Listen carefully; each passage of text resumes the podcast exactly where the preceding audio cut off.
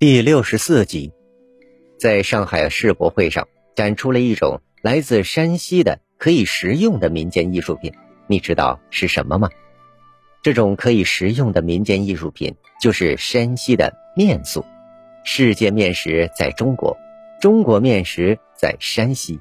山西面食素有一面百样吃之誉，而面塑就是吃出来的艺术品。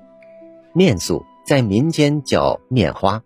是在仪礼、岁时等民俗节日中，用于馈赠、祭祀、装饰的信物或标志，是一种极具代表性的地方文化。具体说来，它是一种自然崇拜、宗教思想、心理意识、造型语言的综合凝聚物。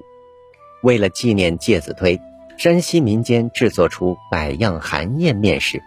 实际上这也是人们感受春天来临。万物新生时对自然崇拜的表现，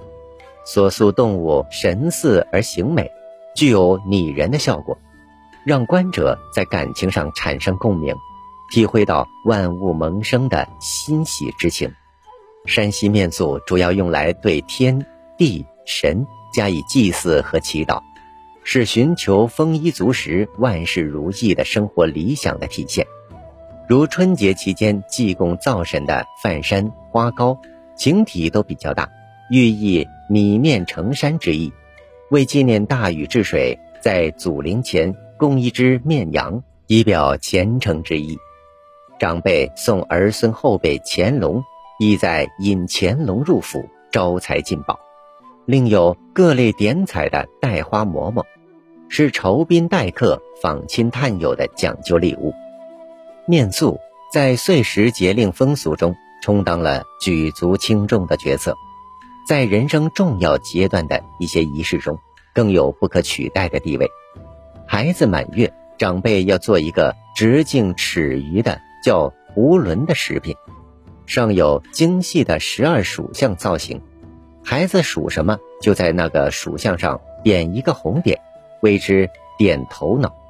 无论中间放置精美的龙凤或虎头，寓意龙凤呈祥或猛虎驱邪。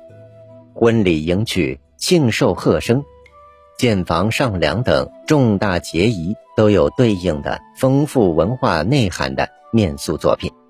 从有史料记载的东汉算起，经过千余年的发展，山西面食在制作上逐渐形成了擀、抻、切。压、剥、煮、蒸、炒、炸等多种方法，